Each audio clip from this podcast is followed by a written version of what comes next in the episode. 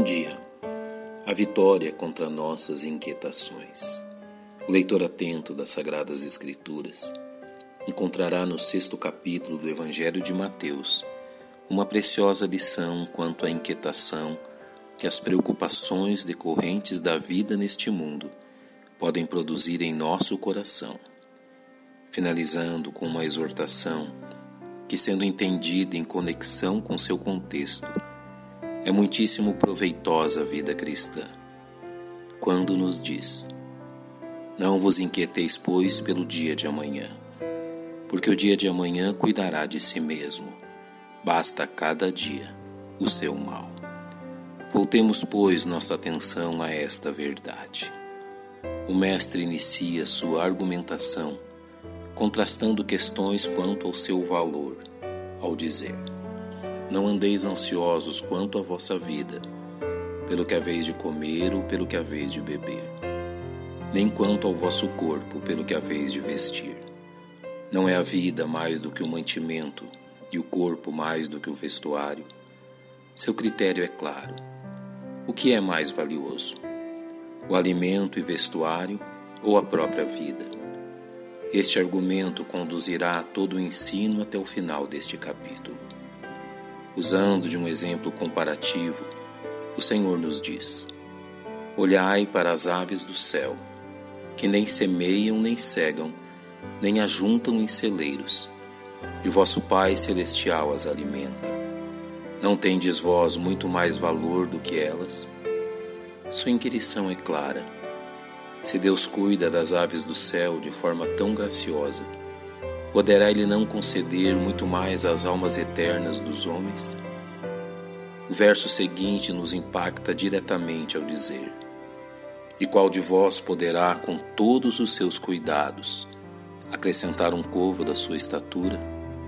Ou seja, todos os cuidados e limitações que nos impomos poderão surtir algum efeito quanto à duração de nossa vida? O Mestre novamente volta a exemplificar esta verdade ao dizer: E quanto ao vestuário, por que andais ansiosos? Olhai para os lírios do campo, como eles crescem. Não trabalham nem fiam. E eu vos digo que nem mesmo Salomão, em toda a sua glória, se vestiu como qualquer deles. Pois se Deus assim veste a erva do campo, que hoje existe e amanhã é lançada no forno, não vos vestirá muito mais a vós, homens de pequena fé? O cuidado de Deus com tão simples flores nos serve de demonstrativo do seu especial cuidado com almas eternas. O reconhecimento desta verdade deve conduzir os salvos a reconhecerem que suas tolas inquietações os conduzirão a conclusões inúteis, como bem nos ilustra o Mestre. Não andeis, pois, inquietos, dizendo: Que comeremos, ou que beberemos, ou com que nos vestiremos? Porque todas estas coisas os gentios procuram. De certo, vosso Pai Celestial bem sabe que necessitais de todas estas coisas.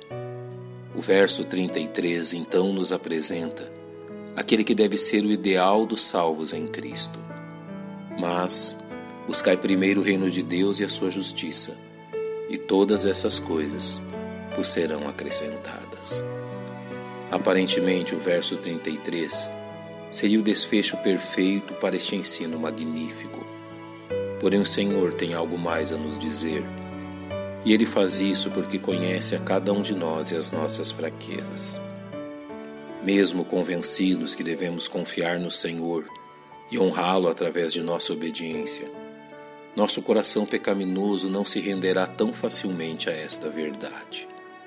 A preocupação com o futuro sempre será uma pedra de tropeço, a não ser que adotemos a prática pela qual este mal poderá ser vencido, como nos ensina o Mestre. Não vos inquieteis, pois, pelo dia de amanhã, porque o dia de amanhã cuidará de si mesmo. Basta cada dia o seu mal. Como praticar a dependência do Senhor, vencendo a ansiedade que tão fortemente nos espreita?